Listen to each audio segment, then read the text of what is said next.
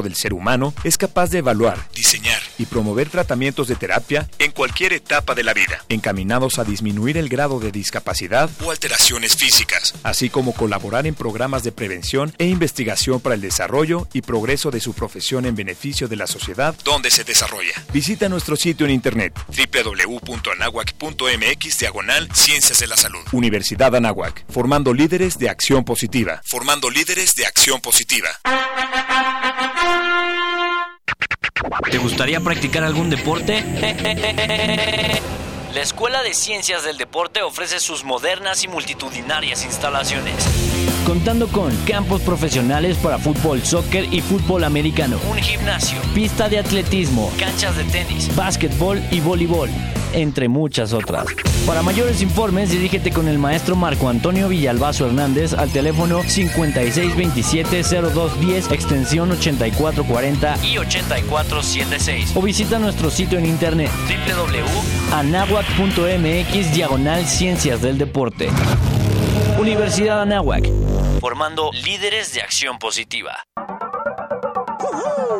El 50% de los niños en México juegan videojuegos, principalmente por los tablets. De ellos, la mitad lo hace a través de un dispositivo móvil y una tercera parte desde una consola. Fomentemos la sana vibración. Radio ¿Sabías que Pepsi llegó a ser la sexta potencia militar más grande a finales de los años 80?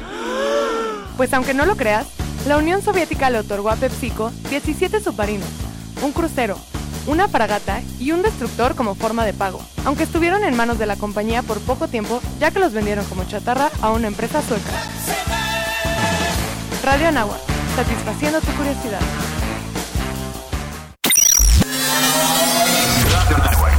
Comenzamos una emisión más. Gracias por estar en este espacio. Hola, ¿qué tal? Bienvenidos a Radio Anáhuac. Viene un primer bloque de música. Hola, ¿qué tal? Muy buenos días. ¿Cómo están? En el 1670 de AM. Radio Nahuac, 1670 AM. Transmitiendo las 24 horas del día desde la cabina Don Jaime de Arocaso.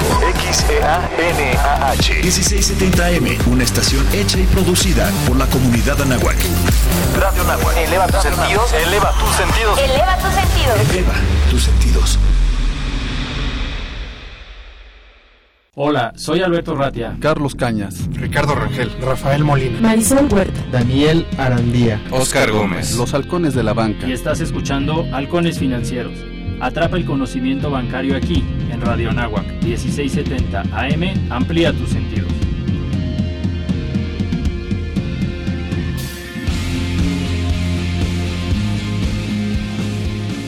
Hola, ¿cómo están todos? Muy buenos días. Como cada martes tempranito a las 7 de la mañana en su programa Halcones Financieros, atrapando el conocimiento bancario aquí en Radio Anáhuac, 1670 AM.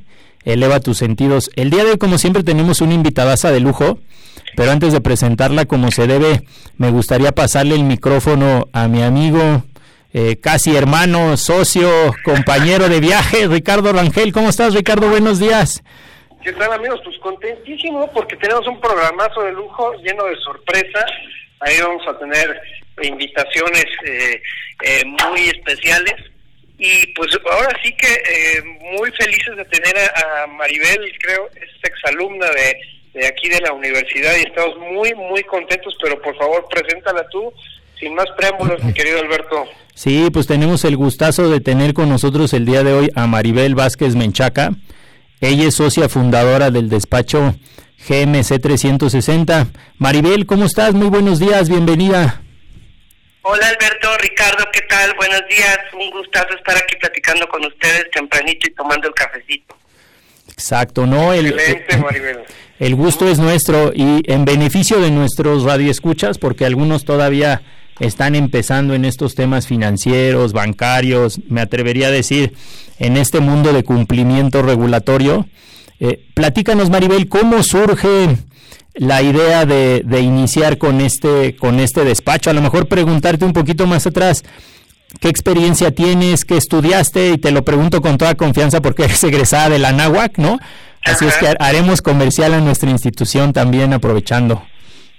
Ah, muy bien, me parece perfecto. Muy en alto el, el nombre de la Universidad de Anáhuac, por supuesto.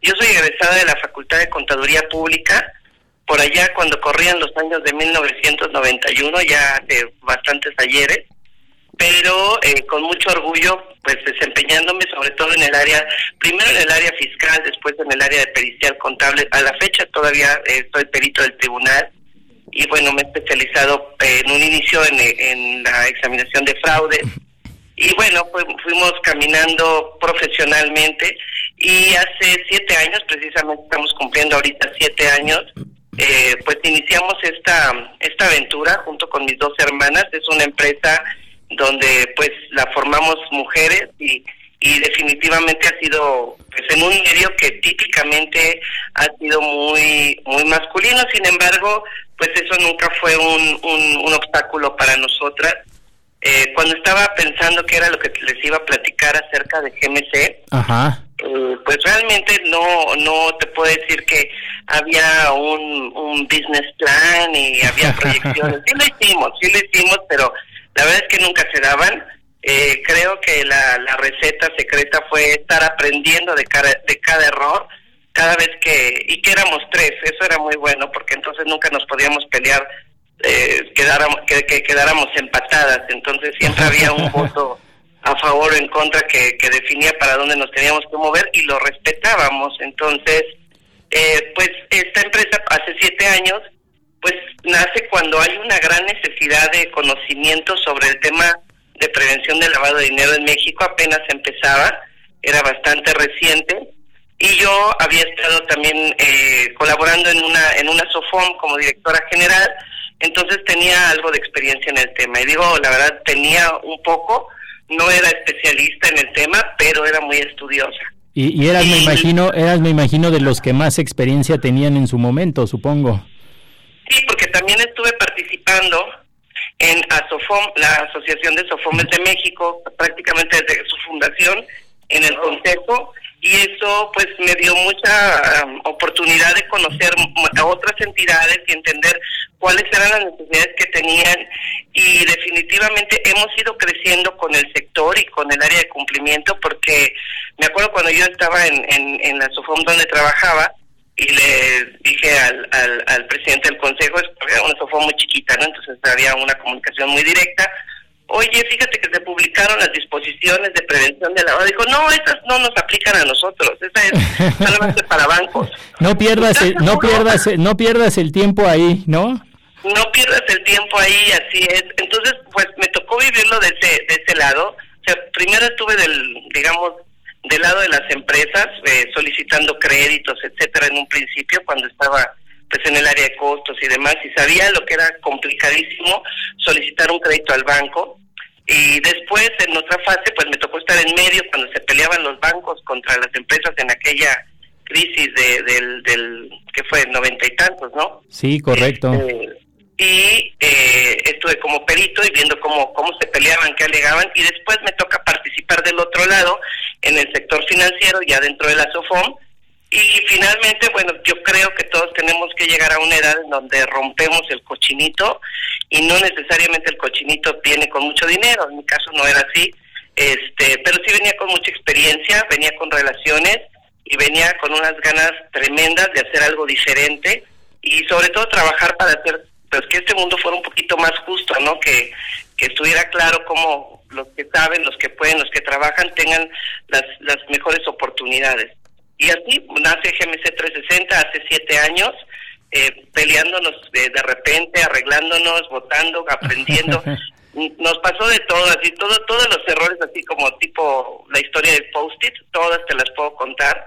Eh, ya habrá tiempo de platicarlas con más calma, pero de cada error aprendíamos algo y sacábamos algo que no esperábamos, por eso es que te digo que no había un business plan que se siguió al pie de la letra, simplemente fue eh, pues entender nuestras vulnerabilidades, que teníamos que aprender muchísimo, estudiar mucho, mucho más que todos los que lo estaban necesitando, y afortunadamente también, te acuerdas que hablábamos del tema de tecnología, de cómo influye la tecnología eh, y sobre todo en temas de consultoría que muchas veces creen que está un poco peleada.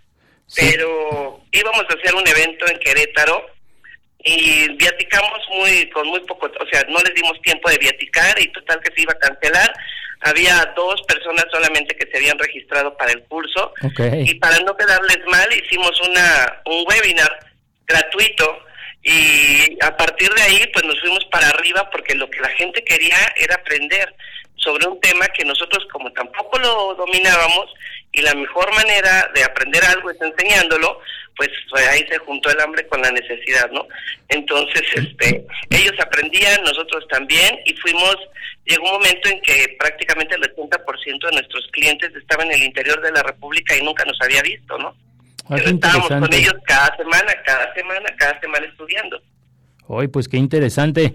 Tus, eh, tus socias y también hermanas tienen carreras afines. A ver, platícame cómo fue esa, esa relación. No sé si eh, también son contadoras. Bueno, yo soy contador de profesión, tengo que reconocerlo. Entonces, no, no sé cuál fue la, la, relación eh, pues de amistad y familiar con, con tus hermanas. Pues mira, yo soy la hermana mayor de cinco hermanos y con mi hermano Víctor, el, el, el que me sigue en edad, con él empecé un, un despacho hace 25 años, eh, enfocado a temas contables y fiscales, y que a la fecha sigue funcionando el despacho y lo lleva él. Pero con mis hermanas, cuando empezamos hace 7 años, fíjate que a Vanessa yo le llevo 12 años, y a Darani, la más chica, le llevo 22 años.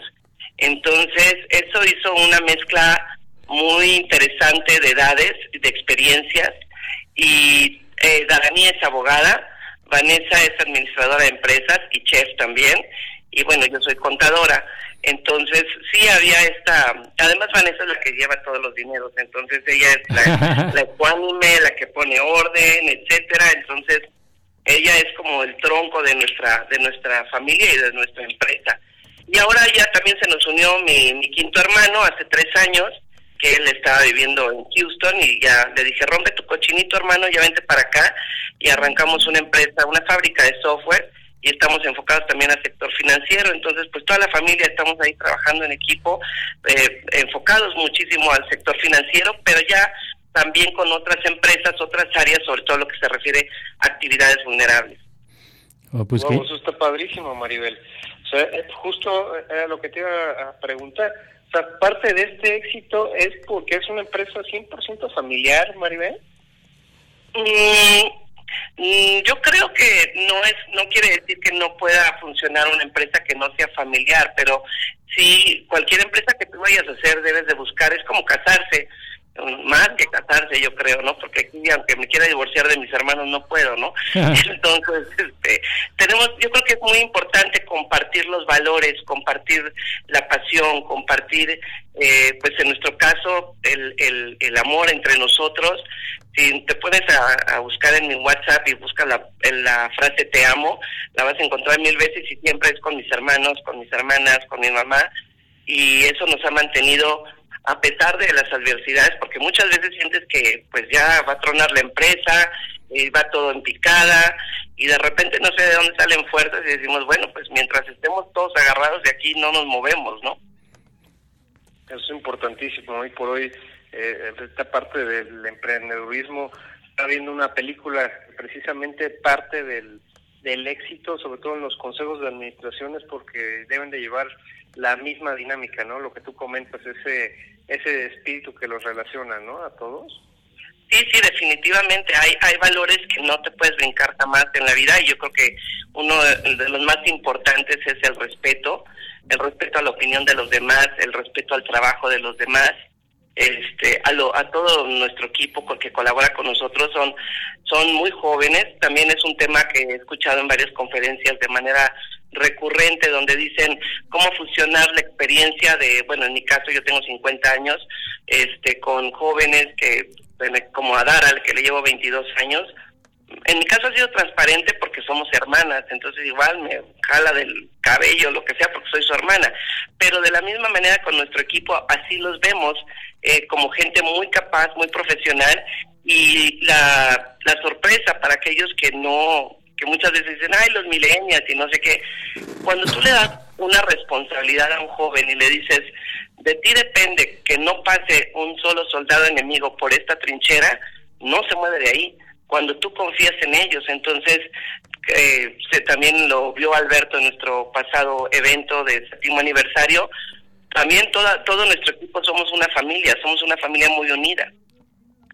Oye, a ver, platícanos GMC 360, tienes muchísimos servicios, pero ¿cómo definirías a la empresa? Es una consultoría especializada en prevención de lavado de dinero, financiamiento del terrorismo, eh, anticorrupción, delitos financieros. Esa es eh, su, su especialidad y bueno, todo lo que tenga que ver con ello, desde la parte corporativa, desde la creación de las figuras financieras, este, el seguimiento en la presentación de cumplimiento o también en la parte de auditoría, de prevención de lavado, capacitación, capacitaciones de los que más me gustan a mí, este, se nota, ¿verdad? Me encanta, me encanta estar estudiando y los talleres me encantan, me, me, me gusta mucho impartir talleres, creo que aprendo más yo de los alumnos que ellos de mí, pero bueno, nos divertimos mucho y por supuesto también en la parte de tecnología, el crear herramientas que sean de fácil acceso para, pues para que cualquiera la lo pueda adquirir y que no tengan que invertir en millonadas para poder contar con un sistema automatizado que realmente eh, pues le dé la información que requieren tanto en la parte operativa, créditos, carteras, etcétera, como pues blindarlos y protegerlos para poder detectar eh, diferentes tipos de alertas. Hoy qué interesante. Si fuéramos nosotros una una empresa de reciente creación, me imagino que eso aplica sobre todo para empresas del sector financiero, pero creo que abarca todos los, todas las industrias. ¿Qué tendríamos que hacer primero? ¿Por dónde, por dónde empezar? ¿Qué nos recomendarías? Si fueras una empresa, eh, no sé, quisieras poner una empresa eh, financiera, digamos que el camino más corto o la más sencilla entre comillas, porque si no me oyen aquí mis amigos de las SOFOMES y van a decir, sí, sencilla, ¿cómo no, no? Pero bueno, estás, este, eh, en, en, el sector no prudencial tenemos a las SOFOMES, a los centros cambiarios y a los transmisores de dinero. Las SOFOMES son las que tienen la facilidad de poder eh, otorgar créditos, factoraje, arrendamiento financiero, etcétera. Entonces, esa sería la figura con la cual podrías iniciar y para eso eh, pues la recomendación es que sí busques, si no es con nosotros, que sí busques a alguien que te pueda asesorar al respecto, porque eh, pues al principio pues tú nada más constituías una sofón con un notario y ya te ibas y la, la, pues, la dabas de alta y cantan. Ahora no, ahora tienes que preparar todo un, un proyecto de estatutos que deben de cumplir con ciertas regulaciones el, objeto social debe tener ciertas características también y todo eso se pasa a aprobación primero ante Conducef y tienes que preparar también tus manuales de prevención de lavado de dinero, contar con un sistema automatizado y después te dan la autorización. Entonces, sí es conveniente que tengas un acompañamiento en este proceso. Eh, desafortunadamente, eh, para las nuevas empresas, el camino más difícil no es tanto el de las autorizaciones, sino eh, la apertura de cuentas bancarias. Eh, cada vez eh, esta figura siempre ha, sido, ha estado un poco restringida, entonces a veces el abrir una cuenta bancaria te puede llevar hasta seis meses, aun cuando tengas todo en orden. Mm, entonces ese pues es un proceso que lo tienes que lo tienes que vivir y, y lo que le da mayor certeza a los bancos es que tú tengas un buen sistema automatizado, que cuentes con buenos manuales de prevención de lavado de dinero, que cuentes con, o sea, todo lo que implica eh, pues un sistema de prevención de lavado de dinero, como es la parte de capacitación, como que tengas a tu oficial de cumplimiento, etcétera, que todo eso esté bien, bien estructurado, eso les da tranquilidad. Ok. Sí, Adelante, adelante, Richard. Sí. No, no sé cómo andamos de tiempo para dejar la pregunta al aire. pues tenemos, tenemos un minuto. Ok, pues nada más, si quieres lo, lo, preguntamos y, nos vas diciendo, Maribel. Ahorita acabas de comentar algo padrísimo de esa evolución que ahora, hoy por hoy no es tan fácil, pero antes sí era pues relativamente sencillo este, instituir una, una SOFOM. Pero quisiera que nos mm, dijeras al regreso, ¿cómo ha sido esta evolución, sobre todo en la, en la cuestión de, de lavado de dinero, de prevención? De mitigaciones de todo este tipo de riesgos a lo largo de, toda tu experiencia, Maribel. Ok, pues regresando les platico. Perfecto, no, se, no, se, vayan, esto es Radio Anáhuac 1670M, síganos en Facebook, Halcones Financieros, en Twitter, Halcones Fin, eh, y también nos pueden escuchar después de cada programa, lo grabamos y lo subimos en Spotify o en una página en internet que se llama Podbean. Regresamos. El tiempo es oro. Regresaremos con más conocimiento bancario aquí en tu programa Halcones Financieros. Ámsterdam es la capital oficial de Holanda. Se encuentra situada a las orillas del río Amstel. Su origen se remonta al siglo XII como un pueblo pesquero, pero hoy en día es un gran centro financiero y cultural, además de ser la ciudad más grande del país. Su centro histórico fue construido en gran parte en el siglo XVII y es uno de los más grandes de Europa. Es conocida como la Venecia del Norte. Holanda es un país que cuenta con fama por la tolerancia hacia la diversidad. Si lo tuyo es la tecnología, los gadgets, las nuevas tendencias y el uso constante de software, no olvides escuchar a Carla O'Farrill todos los jueves de 6 a 7 de la tarde en hashtag. Descubre este fantástico espacio digital a través de Radio Nahuac. Eleva tus sentidos. Los siguientes contenidos no son responsabilidad de la Universidad de Anáhuac ni de esta estación.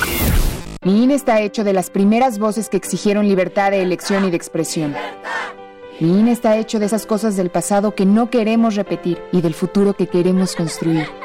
Mi INE cumple 29 años de garantizar el derecho a elecciones libres y que todas las voces cuenten. Mi INE es lo que soy. Yo me identifico con la democracia. Si ya cumpliste 18 años, inscríbete al padrón electoral y obtén tu INE. Infórmate en INE.mx. Contamos todas, contamos todos. INE. Una cosa es salir de fiesta. Otra cosa es salir de urgencias. Una cosa es querer levantarse. Otra cosa es no poder levantarse. Una cosa es que te lata por alguien. Otra cosa es morir por nada. Las drogas te llevan al peor lugar. Hay otro camino. Te ayudamos a encontrarlo. 800-911-2000. Escuchemos primero. Estrategia Nacional para la Prevención de las Adicciones. Secretaría de Gobernación. Gobierno de México. ¿Cómo se llega a tu comunidad? Mire, ve ese cerro, pues todavía desde allá, como tres horas de terracería. Uy, no, mi comunidad está bien lejos. Pues hay talleres, tienditas. Y tienen un banco. ¿Un banco? ¿Cómo crees? ¿Un banco? ¿En serio? En serio. En esta nueva etapa llegamos hasta donde estás tú para darte los beneficios de los programas prioritarios y todos los servicios bancarios que necesitas. Banco del Bienestar, el Banco de los Mexicanos. Gobierno de México. Los halcones financieros están aterrizando aquí en Radio Anáhuac 1670 AM. Amplía tus sentidos. Pues estamos de regreso Ricardo Evangeli y un servidor Alberto Ratia con Maribel Vázquez Menchaca. Es nada más y nada menos que socia fundadora del despacho GMC 360. Maribel, muchísimas gracias por acompañarnos. Eh, Ricardo, te quedaste haciéndole una pregunta, si quieres repítela para los que a lo mejor nos sintonizan en este momento. Sí, claro, pues darles la bienvenida a los que nos están sintonizando, sobre todo a toda la experiencia que tiene Maribel Vázquez y sobre esa tónica, preguntarle cómo ha sido la evolución, porque era muy sencillo, no se veían riesgos hace años y hoy, pues, vaya, la intención es mitigar esos riesgos y pues cada vez hacerlos también de responder de forma eficiente al, al proceso, ¿no? Y, quisiera preguntarte, Maribel, ¿cómo has visto la evolución del mercado, sobre todo en México versus el mundo durante toda tu experiencia, Maribel? Pues eh, mira, definitivamente banco siempre ha estado más a la vanguardia, pero en, en, en, el resto del sector financiero con otras figuras como, no sé, Sofipos, SOCAS, Sofome, centros cambiarios, etcétera, eh, este tema de prevención de lavado de dinero te digo que es bastante reciente, desde el 2011, y eh, pues se ha dado una evolución muy, muy interesante. De hecho, eh, no sé si recordarán que hace, pues no sé, en un principio nuestro universo de Sofomes era alrededor de 3.500 Sofomes en todo México, y después vino una depuración muy grande hace aproximadamente cuatro años, este, cuando entran estas nuevas disposiciones para contar con un dictamen técnico, que es todo lo que les estaba diciendo ahorita, de que aprueben tus estatutos, de que tengas un manual, de que tengas un sistema automatizado, y ahí, prum, se fue como a la mitad. Eh, quedaron 1.500 SOFOMES aproximadamente, que son más o menos las que están actualmente en el mercado. Eh, les decía también que eh, hay un hay un examen de certificación eh, que eh, esta certificación emite la Comisión Nacional Bancaria de Valores. Esta certificación nace hace cinco años y precisamente, bueno, casi cinco años ya, el próximo año son cinco años, ya me toca hacer mi examen otra vez. Ok. Empiezan a, em, em, es con la, la intención de profesionalizar al sector y los primeros exámenes eran de verdad de, de periquito, apréndetelo de memoria, todo, eh, y aparte te hacían estudiar de todos los sectores. Oye, yo soy SOFOM, no me importa, tienes que saberte todo, toda la legislación de bancos, de SOFIPOS, de uniones de crédito, de almacenadoras, etcétera. Y pues fue un reto bastante, bastante bueno para el sector.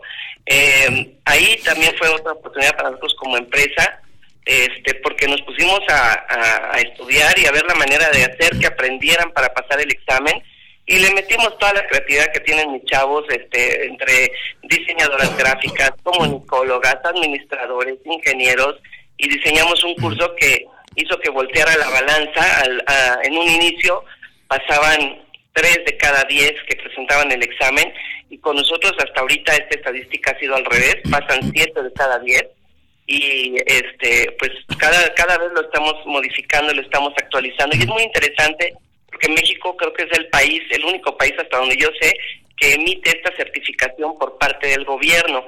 Entonces pues eso también nos ha obligado a estudiar y los primeros cursos pues la gente venía a aprender cosas de memoria y a repetirlas y a poder presentar un examen.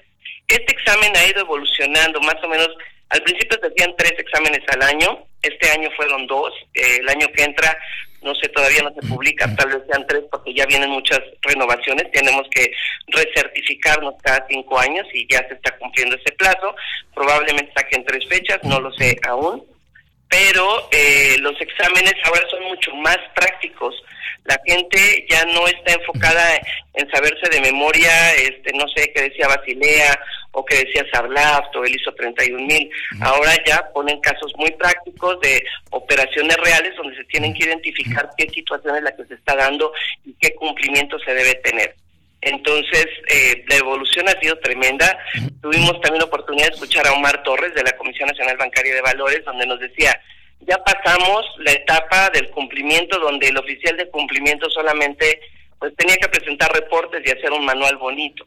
Ahora el nuevo reto para el oficial de cumplimiento es implementar un enfoque basado en riesgos, que es un tema también muy nuevo para México. Pues si quieres, Maribel, solo, solo por dejar claro, perdón a nuestros radioescuchas, un oficial de cumplimiento es un especialista que vigila el buen desempeño de una empresa en temas de prevención de lavado de dinero y financiamiento del terrorismo. Y en el sector financiero, yo me atrevería a decir que las instituciones reguladas por la Comisión Nacional Bancaria y Valores tienen como obligación contar con uno, ¿es correcto? Es correcto, así es, es correcto. Solamente el sector prudencial no, no lo tiene de forma obligatoria todavía, que son centros cambiarios o fumes y transmisores de dinero. Los demás sí tienen la obligación de tener un, un oficial de cumplimiento y bueno, eh, la mayoría de los casos, si son más de 25 personas que laboran en la institución, deben de contar con un comité de, de, eh, de comunicación y control. El comité de comunicación... Adelante, adelante, ¿Eh? Richards. No, adelante. Maribel, digo, digo, esto es como se me ocurrió. ¿Qué, qué tanto ve que las industrias, no tanto ya el sistema financiero, que en algún futuro esta figura de oficial de cumplimiento sea adoptada por, por los, los distintos sectores eh, no financieros en, México. Pues qué, qué, bueno que lo pregunta Ricardo, porque precisamente ahorita, eh, bueno, en las semanas pasadas se publicó la iniciativa de reforma para la ley antilavado o la LFPORPI y vienen cosas interesantes a esta a esta a esta ley. Una de ellas es precisamente fortalecer esta figura del oficial de cumplimiento eh, también que cuenten con sistemas automatizados, que presenten reportes de operaciones sospechosas, que cuenten con auditoría, que cuenten con, capacitación. Eso sería para las actividades vulnerables, que son aquellas que eh, pues tradicionalmente se han detectado como ah, actividades que son utilizadas para lavar dinero, como puede ser, o, bien para poder eh, invertir los, las ganancias ilícitas como autos, joyas, casas, eh, eh, y eh, casinos, por ejemplo. Entonces, todas estas ya están reguladas. Nos dieron un jalón de orejas en la última supervisión por parte del GAFI, donde nos dijeron, pues ya tienes tu ley, pero yo no veo que esté funcionando muy bien, entonces viene esta reforma muy interesante, pero también lo hemos detectado, que, que como tú lo mencionas, Ricardo, y esa es nuestra, nuestra intención, nuestra misión, que esto no se quede solamente en aquellas ah, empresas que están obligadas a hacerlo.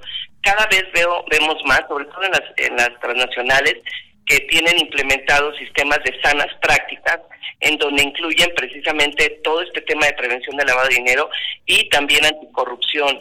Entonces, eh, es un camino largo para México, sin embargo, ya se está iniciando cada vez hay más, más personas especializándose en el tema. Es también una oportunidad eh, profesional muy interesante eh, para los oficiales de cumplimiento, para los estudiantes que están ahorita en la universidad en Derecho, en Contaduría. Es un área en la cual se pueden especializar y hay muchísimo campo de trabajo, no solamente en el sector financiero. Oye, que algunos dicen, tal vez para los, chavos que nos están escuchando, la, la figura de oficial de cumplimiento, algunos dicen, y corríjame por favor, Maribel, que está casi casi a la par de un CFO, ¿no? Sí, de hecho, de hecho es algo que eh, Sandro García Rojas de Comisión Nacional Bancaria de Valores siempre repite en sus conferencias. Ya no es una posición, ah, hablando de evolución, hace años te topabas con que el oficial de cumplimiento pues era la secretaria o era el contador, no sabía ni qué tenía que hacer, nada más ponían su nombre ahí y lo subían al portal y no sabía todo lo que implicaba, ¿no? Entonces, este, pero no, ahora realmente tiene, tiene esta, esta potestad de poder identificar operaciones de alto riesgo y eh, son frecuentes las consultas que me hacen, eh, no sé, vía telefónica, diferentes eh, clientes que me dicen, oye, fíjate que tuve una coincidencia con listas de personas bloqueadas, que es una de las obligaciones que se tienen de checar estas listas de personas bloqueadas, pero no se realizó la operación, eh, entonces, este, mi jefe dice que no la reporte porque, pues, no se llevó a cabo la operación. ¿Qué hago? Le dije, pues, tú sabes cuál es tu obligación. Entonces, también tú como oficial de cumplimiento tienes una responsabilidad muy grande y eh, recordando un poquito nuestro famoso artículo 400 bis del Código Penal Federal, donde dice que a, eh, aquella persona que comete este delito de lavado de dinero, aquella persona que por sí misma o por interposita persona realice una serie de actividades como que transfiera, deposito, etcétera, bienes eh, de origen ilícito con conocimiento de que provienen de un origen ilícito. La única manera de demostrar que tú no tenías conocimiento es llevando a cabo al pie de la letra todo tu sistema de prevención de lavado de dinero y reportando también a la alta dirección. Entonces, ya no se trata de no, no lo hagas, no lo reportes. Ya tienen esa, tenemos esa responsabilidad también. Como dice el dicho, tanto eh, hace mal que mata la vaca como el que me jala la pata, ¿no? Exactamente, exactamente. Padrísimo, padrísimo. Adelante, Alberto. Sí, Marisol, nos encantaría que nos platicaras un poquito más. ¿Qué es la evaluación nacional de riesgos? Yo he escuchado el tema y me he metido con, con más detalle, pero no sé si nuestros radioescuchas, ya que estamos hablando de este tema prudencial, de evitar eh, que el sistema financiero mexicano se utilice para actividades indebidas, eh, ¿En qué consiste esa evaluación? ¿Cada cuándo se lleva a cabo? ¿Quién la hace? Mira, esta evaluación de manera muy, muy simplista, te puedo decir que es una fotografía que se toma a todo el país, tanto al país, al gobierno, a los sectores al sector financiero, a los sectores de actividades vulnerables y en esta fotografía o esta radiografía que se toma, lo que se hace es identificar cuáles son los principales riesgos, las principales amenazas que tenemos en relación al lavado de dinero y financiamiento al terrorismo y este y también cuáles son las vulnerabilidades, qué es lo que estamos haciendo. Este es un documento fundamental, el primero se publicó en 2016 y se hace este de manera coordinada con diferentes eh, organizaciones de gobierno, como está la Comisión Nacional Bancaria, está el Tribunal Superior de Justicia, está la PGR, etcétera, y entre todos, ah, eh, y por supuesto también están todos los sujetos obligados, porque también recibimos cuestionarios en donde nos preguntan una serie de cosas para poder eh, tomar toda esta información y sacar una nueva fotografía. Esta fotografía se publica cada tres años y este ahorita ya se publicaron los resultados preliminares de la que se va a publicar ahora en 2019 y así de manera muy muy económica te puedo comentar que uno de los principales temas que se mencionan en estos resultados preliminares es que eh, no existe una conciencia real todavía sobre el riesgo de financiamiento al terrorismo. Hemos avanzado en prevención de lavado de dinero, pero este, los sectores en general no se identifican como vulnerables ante una situación de, de, financiamiento al terrorismo. Como que todavía no entendemos muy bien qué es el financiamiento al terrorismo y por no ver el terrorismo per se dentro de nuestro país de manera tal cual, eh, no sé cómo lo vimos en, en, en, las, en, las, en las Torres Gemelas, eh, por no verlo así, pensamos que no pasa en México. Sin embargo, sí existe el financiamiento al terrorismo, que quiere decir el, desde mover dinero, el, el almacenar bienes, el ayudar a, a, mover personas, etcétera. Todo eso sí se da y el sector no lo está identificando. Independientemente también del narcoterrorismo, que ese sí lo vemos frecuentemente, desafortunadamente, en nuestro país, y, y no estamos tomando medidas adecuadas para contrarrestar esto. Otro punto también es un mapa en donde la República Mexicana, donde sacan pues, todos los cárteles que están operando en la ciudad, digo en todo el territorio mexicano, desafortunadamente no dejaron ni un solo eh, centímetro cuadrado sin marcar por algún cártel. Entonces, es un tema que, que también llama mucho la atención. Claro, eh, mencionan ahora nuevos estados, este, por ejemplo, en, el, en la de 2016 mencionaban los de más alto riesgo, a Michoacán, a Guerrero, Tamaulipas, Sinaloa, se me está olvidando uno, eran cinco, pero ahora están mencionando también a Estado de México y al Distrito Federal. ¿Qué hace eso? Que, ¿Para qué es toda esa información? Pues para que nosotros podamos entender mejor el riesgo y poder llevar a cabo una, un enfoque basado en riesgos, que esta es una obligación que nace hace dos años para todo el sector financiero y el enfoque basado en riesgos se trata simplemente de que entiendas los riesgos, los puedas identificar, los puedas medir y puedas diseñar de qué manera los vas a mitigar. Es eh, de manera muy general, este es el enfoque basado en riesgos y que cuando lo entiendas, no solamente veas tu riesgo eh, por el tipo de clientes, sino por el tipo de cliente, por el tipo de producto, por la zona geográfica, por el tipo de transacciones y con esta mezcla de diferentes riesgos puedas decir, bueno, ¿de qué manera soy vulnerable como entidad financiera y de qué tamaño es ese riesgo?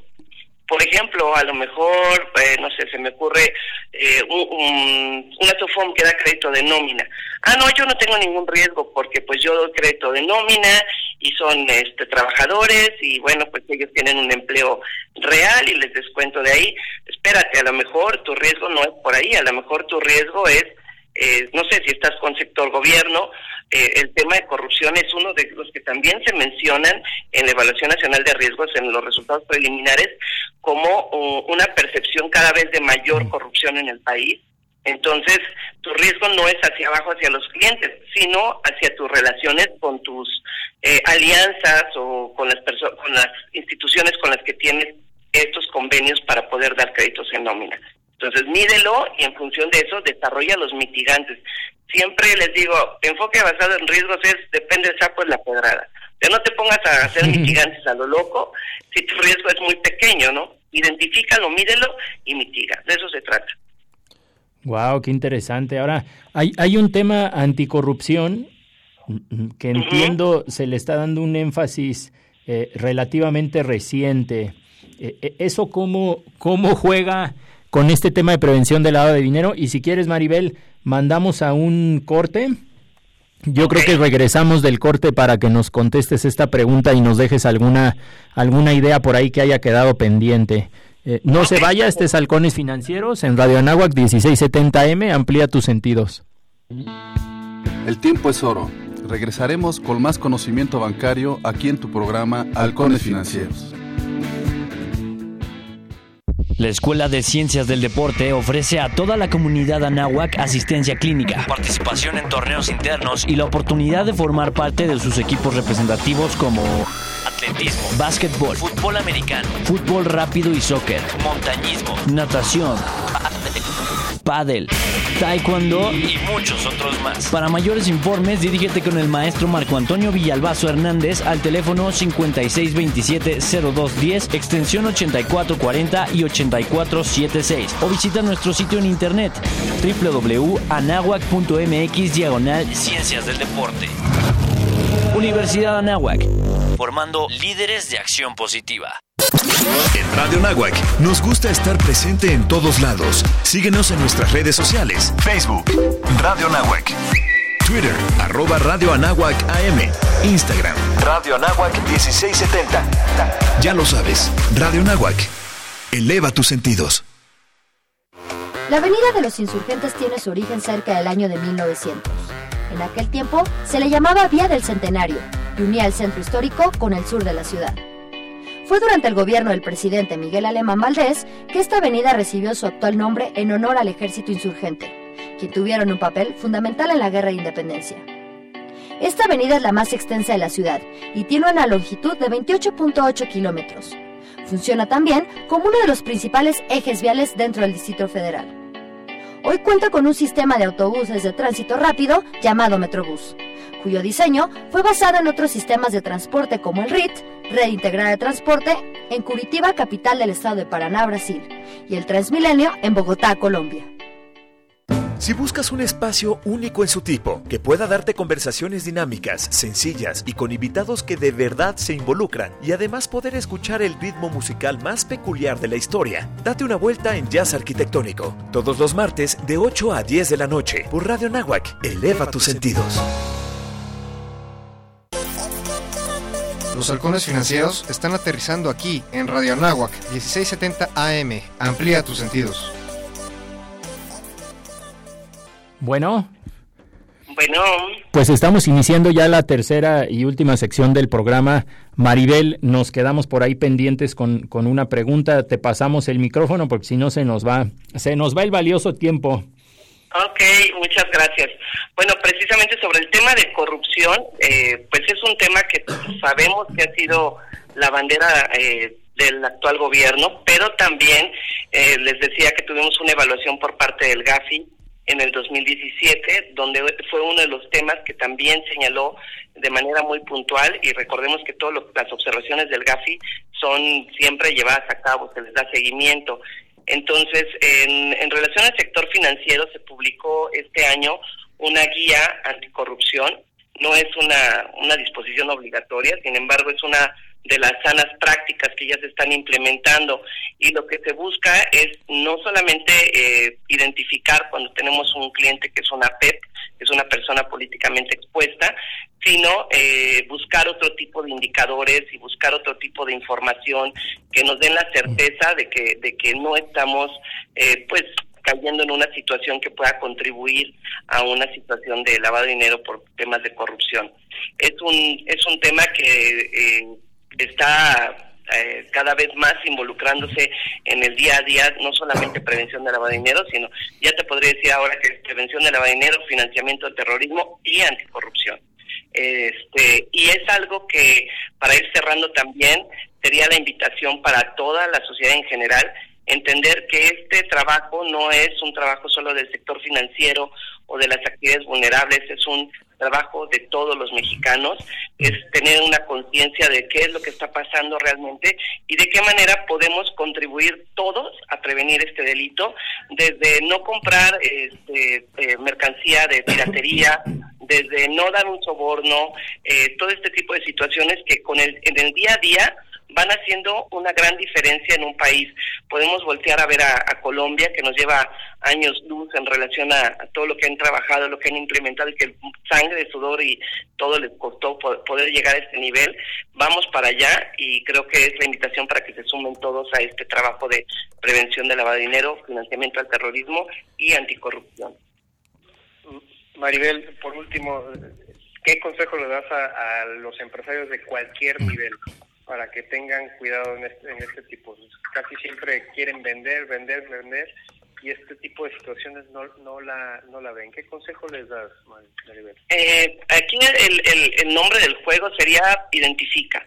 Identifica con quién estás trabajando, a quién estás vendiendo, quién te está vendiendo a ti, quién te está fondeando, quién te está invirtiendo capital y trata en la manera de lo posible de identificar que estas estas relaciones eh, tengan actividades lícitas. Eh, ese sería el, lo, lo, más básico, que porque muchas veces con tal de vender, pues no te importa si te llegan con una bolsa de papel en efectivo, este, o no te importa eh, que no sepas ni a quién se lo vendiste, lo sacas como una factura de público al general, en general, etcétera, y no solamente son estas actividades vulnerables las que las que están pues realmente repitiendo la palabra vulnerables a una situación de este tipo. Mm, no contribuyas a que te dejen guardado el, portafolio tu jefe ya sabes que hay ahí adentro y que pues lo tienes que entregar a fulanito. Ese tipo de acciones se deben de llevar día con día. Y este como empresarios que también tengan una política de ética y, y de anticorrupción dentro de sus empresas Oye, pues muchísimas, muchísimas gracias Maribel por tu participación. ¿En dónde te localizamos? ¿Cuáles son tus redes sociales? Muchas gracias. Bueno, pues en Twitter es arroba Maribel Vázquez. En Facebook es, es, este es mi nombre oficial largo y por eso siempre me dicen Maribel, pero es María Isabel Violeta Vázquez en Facebook y en uh, LinkedIn Maribel Vázquez Menchaca o bien nos pueden escribir a atención a clientes arroba gmc360.com.mx. Excelente, pues esta es tu casa, Maribel. Muchísimas gracias. Seguimos en contacto. Muchísimas gracias, Alberto, Ricardo. Un abrazo, que tengan un excelente día. Esperemos que no sea la, última vez, Maribel. Un fuerte no, abrazo. No, por favor, porque me, me divertí mucho. Muchas gracias. gracias a ti, Maribel. Gracias, un abrazo. Pues nos acompaña el día de hoy Marisol, mi estimada Marisol, ¿cómo estás? Buenos días. Muy bien, muy bien amigos, ¿cómo están ustedes? Todo aquí en los mercados financieros. Pues cuéntanos, queremos tener un último, una última participación de un invitado el día de hoy. Este, pero si nos ayudas eh, con el tema de alimento para halcones, ¿acaban de terminar o están terminando los reportes trimestrales de las empresas que cotizan en bolsa? Bueno, bueno. ¿Sí? ¿Me escuchas? Sí, te escucho bien. Ah, ok. Eh, no, los reportes de México, esos ya finalizaron, te repito, finalizaron el 28 de, de octubre y ahorita los que se continúan son los, los reportes financieros en Estados Unidos, en donde ya prácticamente el 90% de las emisoras del S&P han reportado y bueno, ahí la expectativa es positiva, se espera que la tasa eh, de crecimiento en utilidades sea de 4%, por arriba de lo que se estaba esperando, entonces los resultados han, han sido satisfactorios, no, no han mostrado una mayor debilidad en la parte de Estados Unidos. Y bueno, eso ha tenido por el lado de reportes corporativos positivos a los mercados, ¿no? Eh, quizá ahorita el tema sigue siendo todo lo que hemos venido hablando acerca del tema comercial con China, que no ha logrado definirse, o sea, seguimos esperando que en este mes haya algún tipo de pronunciamiento, se está hablando de una fase 1 en la que pudieran estarse deteniendo algunos aranceles. Sin embargo, pues sigue la parte de, de hoy sí, mañana no, que, que tanto caracteriza al presidente Donald Trump. De hecho, el día de hoy va a tener un evento va a estar en el club de industriales en, en Nueva York. Y ahí pues hay mucha expectativa. Pudiera estar mencionando algo en relación a la, a la relación que sostiene con China pero también se está esperando algún pronunciamiento para la parte de Europa porque en Europa tiene hasta el 14 de noviembre es decir pasado mañana para decir si eh, levanta la, restricción eh, de aranceles al, sector automovilístico.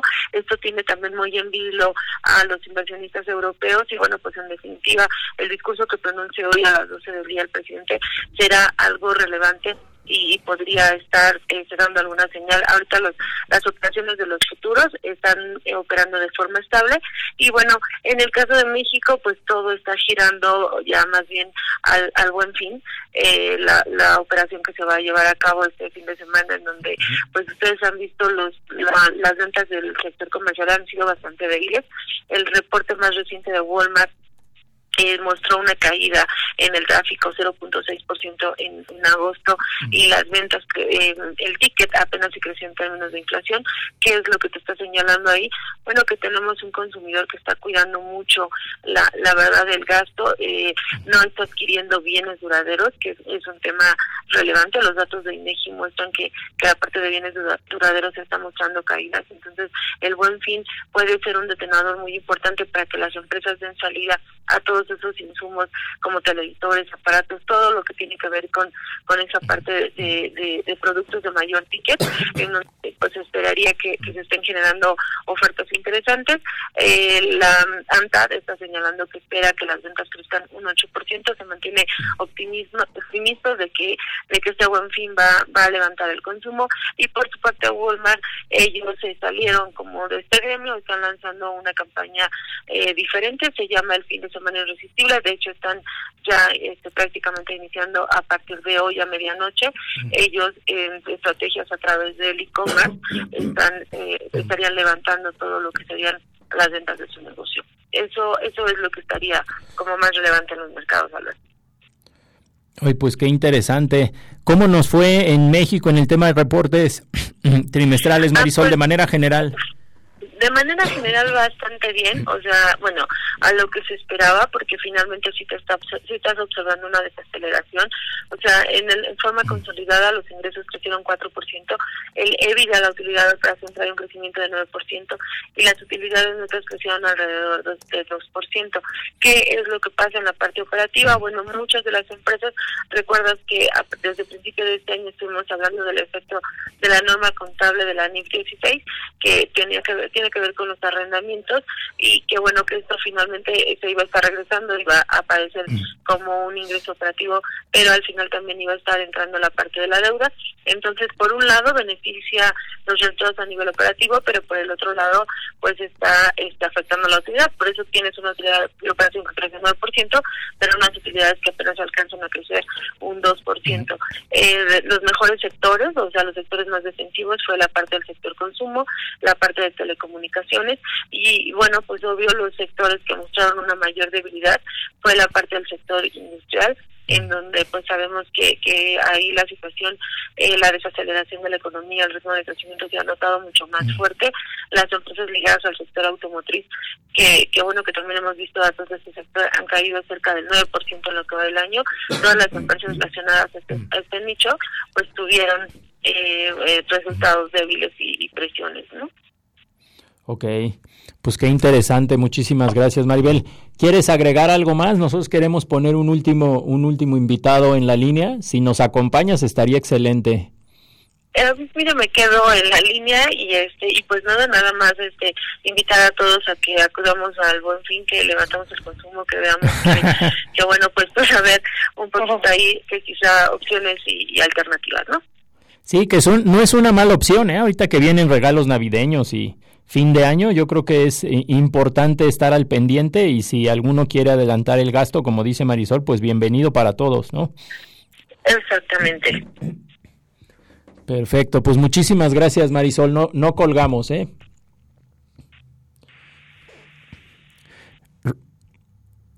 No sé si nos escucha Ricardo ahorita, creo que no, porque estamos enlazando a Ignacio Flores.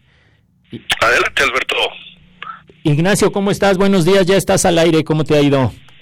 Bien, muy bien, muchísimas gracias, Alberto. Nachito, ¿cómo estamos?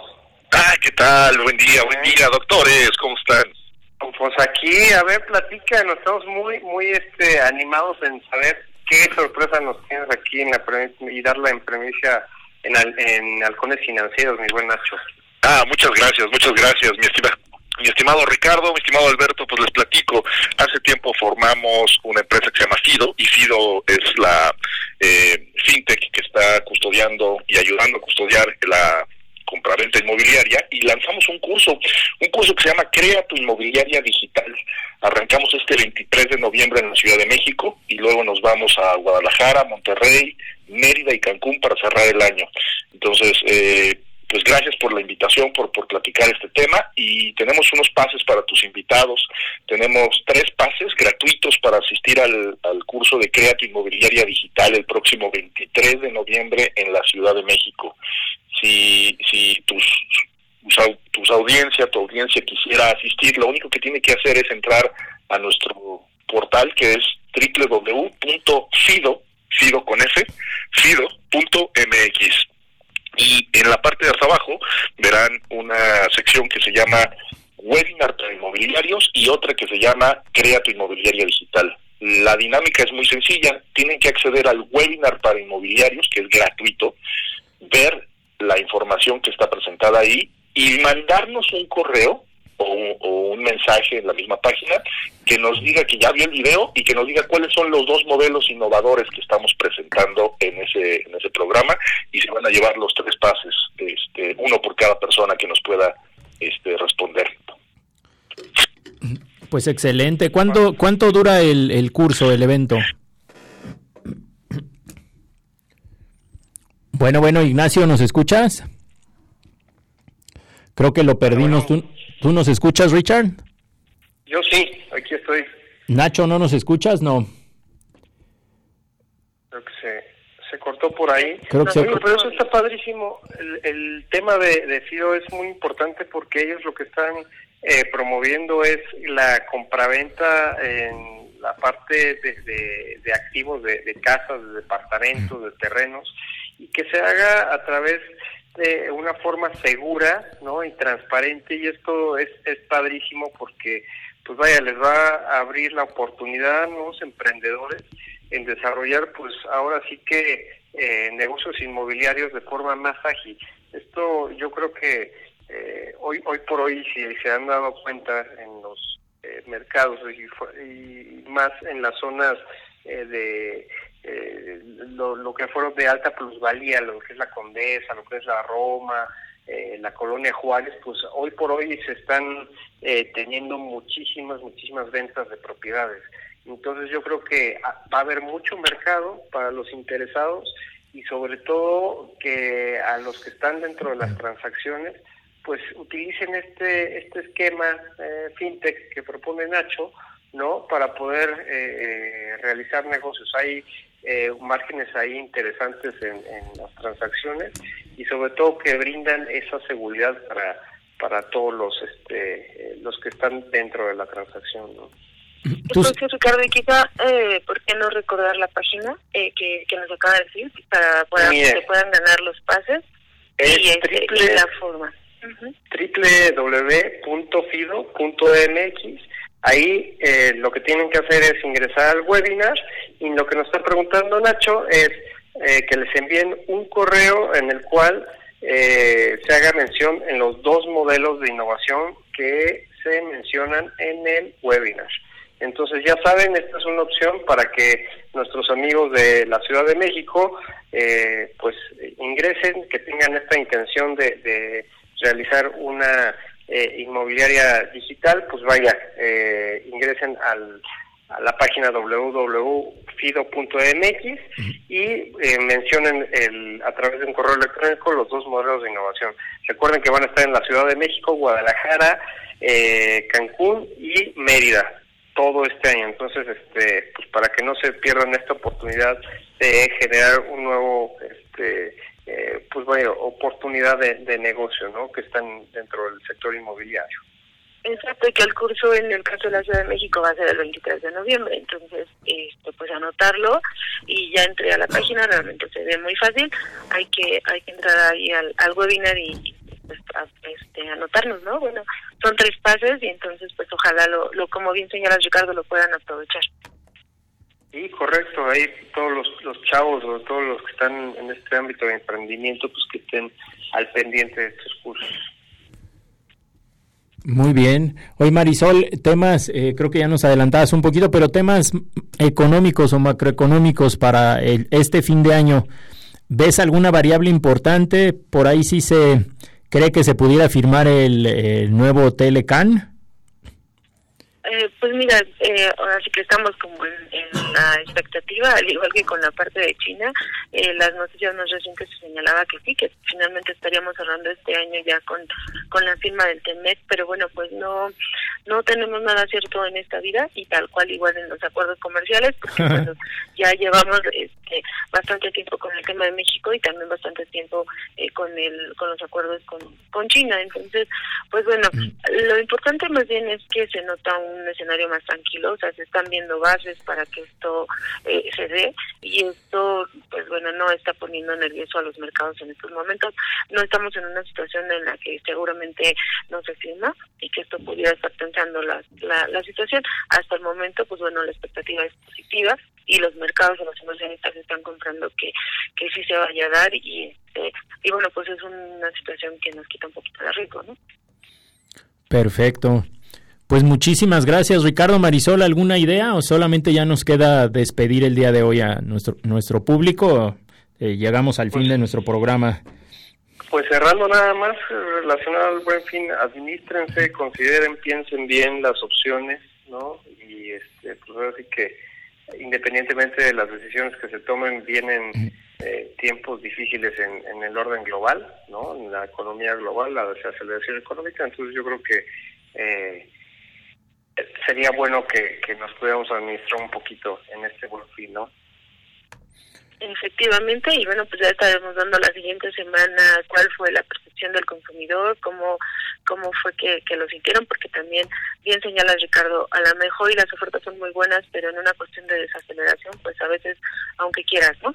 Entonces, eh, eh, la verdad es que hay que ver cómo, cómo se comportan y veamos qué sucede la siguiente semana a ver qué nos cuentan las empresas eh, dedicadas al sector sobre este evento.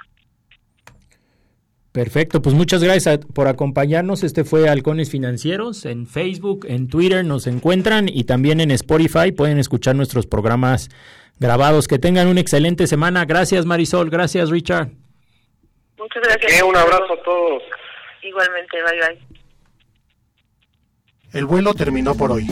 Halcones Financieros es una producción de la Asociación de Egresados de la Maestría Internacional en Banca y Mercados Financieros. Atrapa el conocimiento bancario aquí, en Radio Nahua, 1670 AM. Amplía tus sentidos.